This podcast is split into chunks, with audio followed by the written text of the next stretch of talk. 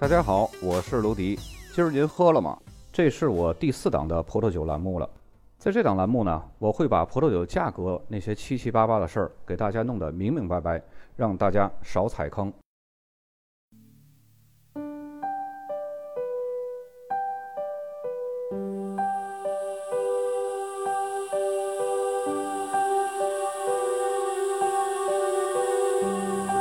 今天开始呢，咱们来聊一下勃艮第另外一个璀璨的明星，就是伯恩丘。在上一期我还说过，叶丘呢讲的我头疼，大家听的也头疼。但是这个伯恩丘我梳理了一下，要比叶丘讲的东西要更多。叶丘咱们只分了三期，伯恩丘的话咱们要分六到七期。伯恩丘呢，它是位于叶丘的南侧，北起拉都瓦村，南至马朗日村，它是跟叶丘合称为金丘。这里孕育出世界上顶级的干白葡萄酒和声名远扬的红葡萄酒，是勃艮第和叶丘齐名的最著名的葡萄酒生产地。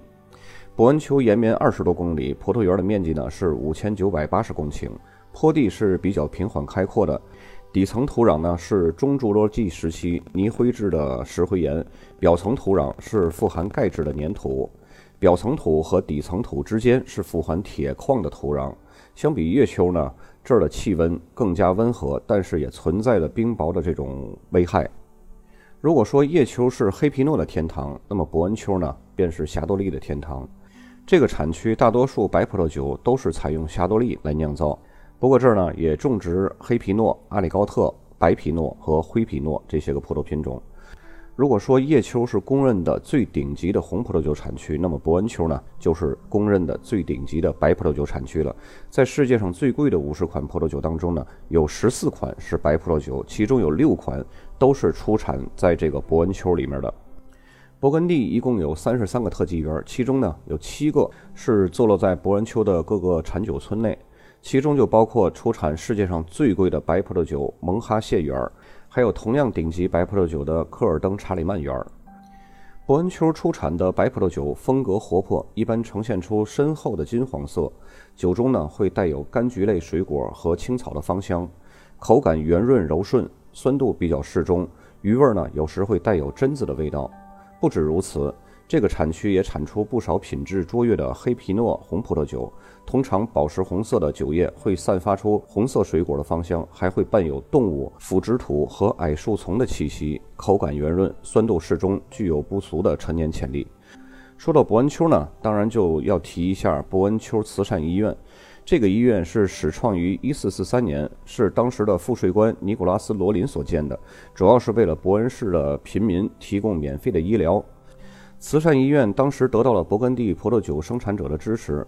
他们赠送土地给医院酿酒，拍卖葡萄酒所得的收入都归医院做慈善用途。每年的十一月的第三个星期天所举行的伯恩慈善医院所属葡萄园产酒公开拍卖竞价会，是全世界规模最大的慈善酒拍卖会，也是世界酒坛的一大盛事。虽然伯恩慈善医院在一九一七年就已经结束了医疗服务，但是拍卖会。一直延续至今，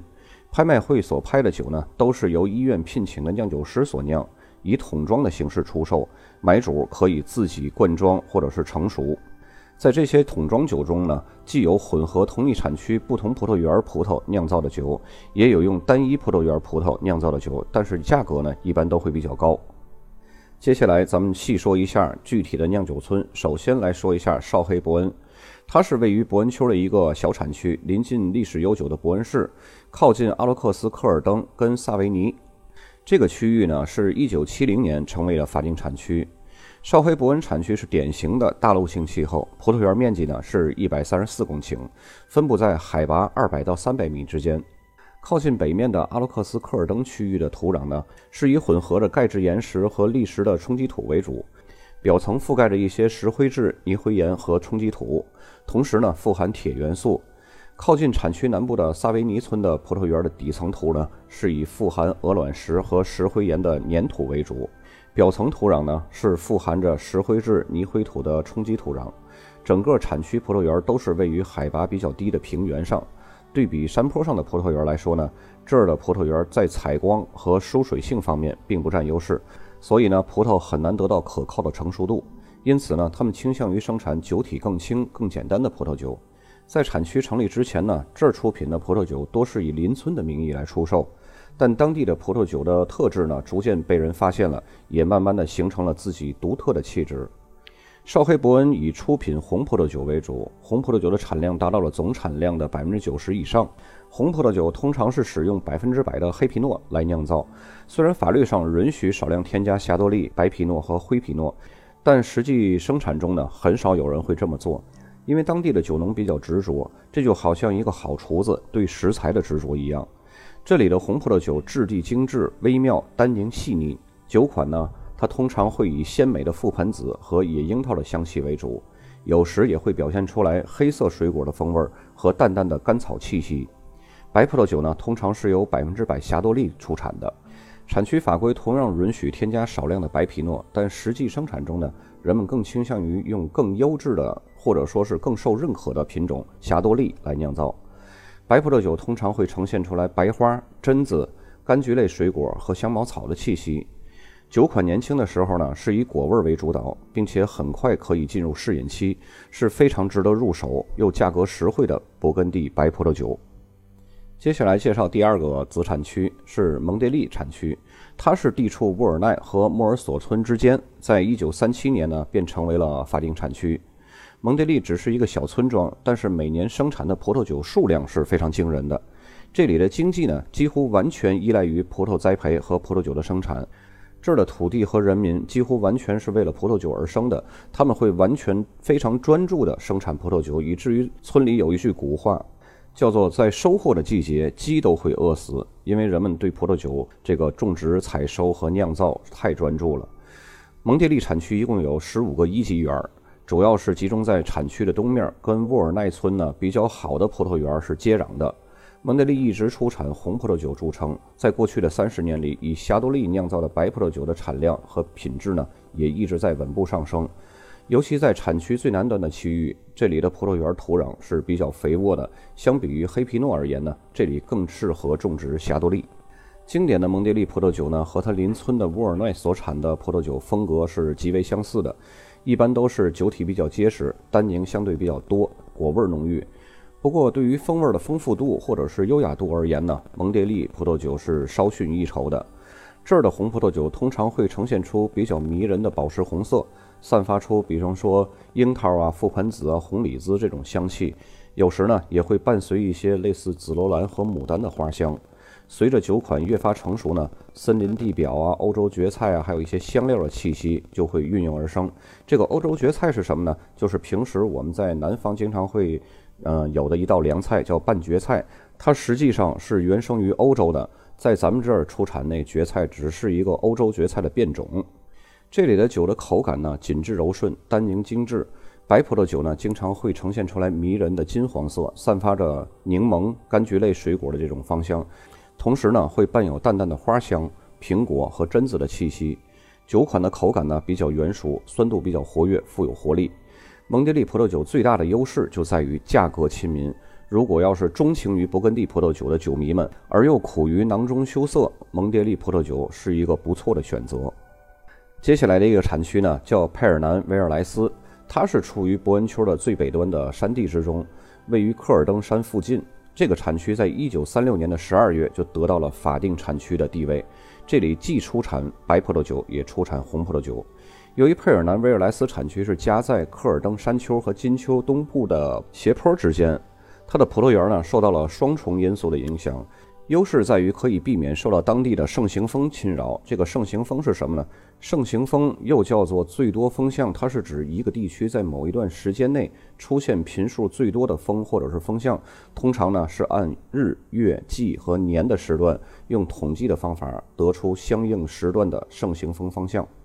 这是对这个产区呢比较有利的一方面。同时呢。另外一个比较劣势的方面呢，就是因为这一特殊的地理位置，使得有些葡萄园呢没有办法享受到充足的阳光，从而导致葡萄比较难以达到完美的成熟度。在这个产区里边呢，较低的坡地主要是以粘土质石灰岩土壤为主，另外呢，土壤中还会掺杂着部分碎石。然而，高度适中的山坡上呢，主要是以石灰岩土壤为主，还有一些鹅卵石散布在其中，十分适合种植黑皮诺。顶部的山坡上呢，则是以棕色偏黄的泥灰土为主，非常适合种植霞多丽。跟其他几个金丘村庄，比如说布里尼蒙哈谢一样，佩尔南也是在这个村庄的名称上加上了最顶级的葡萄园的名称，形成了佩尔南维尔莱斯。这个维尔莱斯就是在村子的最南边，它被佩尔南和邻近的萨维尼瓜分。佩尔南维尔莱斯产区中一共有五个一级园，全部都在村南部的朝东的坡地上，以黑皮诺红酒为主。其中呢，坡中部的维尔莱斯园条件是最好的，所以用它的名字来冠名的。虽然这个产区是非常接近生产红葡萄酒最著名的科尔登，但是佩尔南维尔莱斯产区呢，它是以出产白葡萄酒更有名气，因为这个产区更适合种植霞多丽，而且种植霞多丽的葡萄园在数量上也会更多。这里出产的白葡萄酒呈现出来的是金黄色和浅黄色，随着时间的推移呢，颜色会逐渐变深。散发出这种白色的花朵，比如说五月花、刺槐这些个芳香。随着陈年后呢，会发出琥珀、蜂蜜和香料的气息。酒款的口感是非常的均衡的，带有矿物质味，十分的宜人。而这个产区生产的红葡萄酒呢，通常是呈现出来宝石红色。酒款在年轻时会散发出草莓、覆盆子和紫罗兰的芳香。经过一段时间的熟成后呢，酒款还会出现矮灌木丛和香料的气息。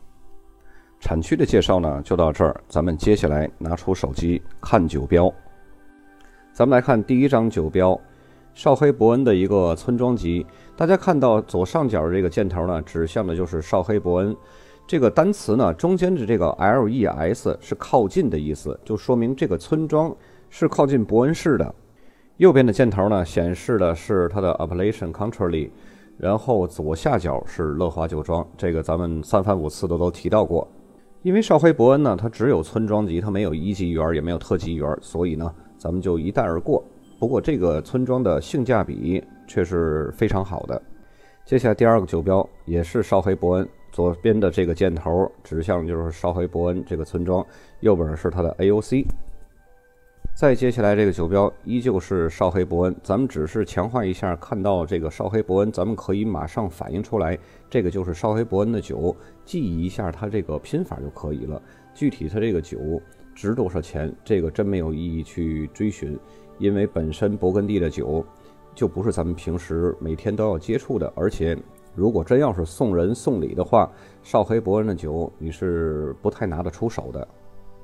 再接下来这个酒标依旧是绍黑伯恩，左边的箭头是绍黑伯恩的标识，右边是它的 AOC。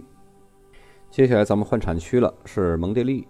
蒙迭利呢也是一个村庄级，然后但是蒙迭利这个地方呢，它有一级园。咱们看第一张酒标，就是左边的箭头指向是蒙迭利，然后下面这是破明库。蒙迭利右边这块呢，它是园子的名称是迪雷斯园。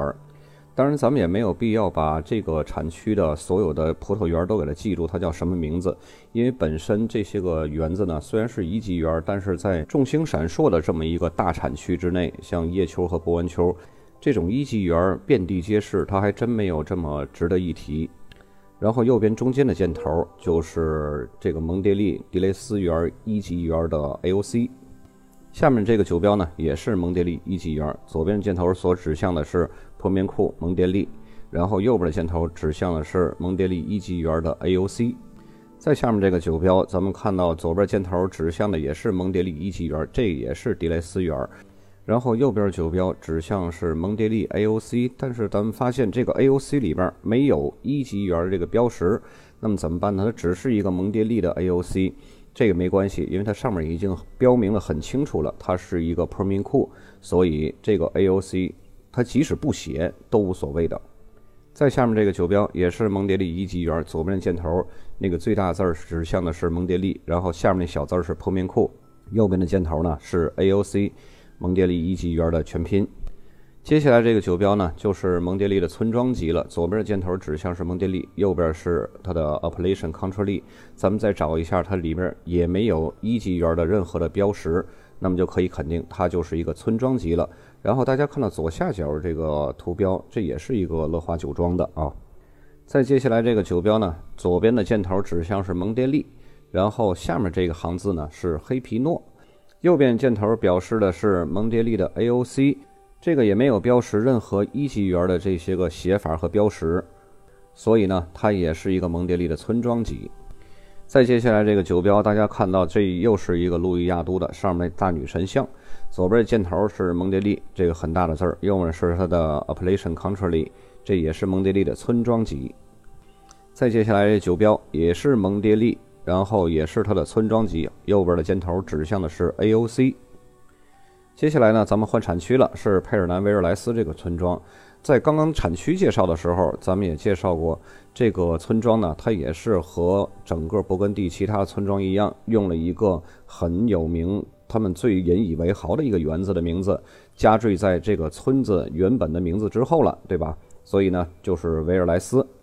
第一张酒标呢，咱们看到还是这个路易亚都这大女神像，然后这是他们家的园子，嗯，其中一块地，这不是他们家的园子啊，他还没有到这个呃 m o n o p o l 这个独占园，他只是这在这个园子里边有一块地，这是佩尔南威尔莱斯的一级园，叫克罗皮埃尔。大家看到这个左边的箭头最上面这一行就是佩尔南威尔莱斯，它的下面那个就是克罗皮埃尔这个园子的名称。右边的箭头呢是一级园的 AOC。再接上来这张酒标呢，大家看到左边箭头依然是佩尔南威尔莱斯，下面这个破面库是一级园，再下面这一行就是用这个园子的名字来给这个村庄做后缀的，是维尔莱斯园。再接下来这个酒标。左边的箭头还是佩尔南维尔莱斯，下面还是一级园的标识。右边呢，这个箭头指向的比较模糊的，就是一级园的 AOC。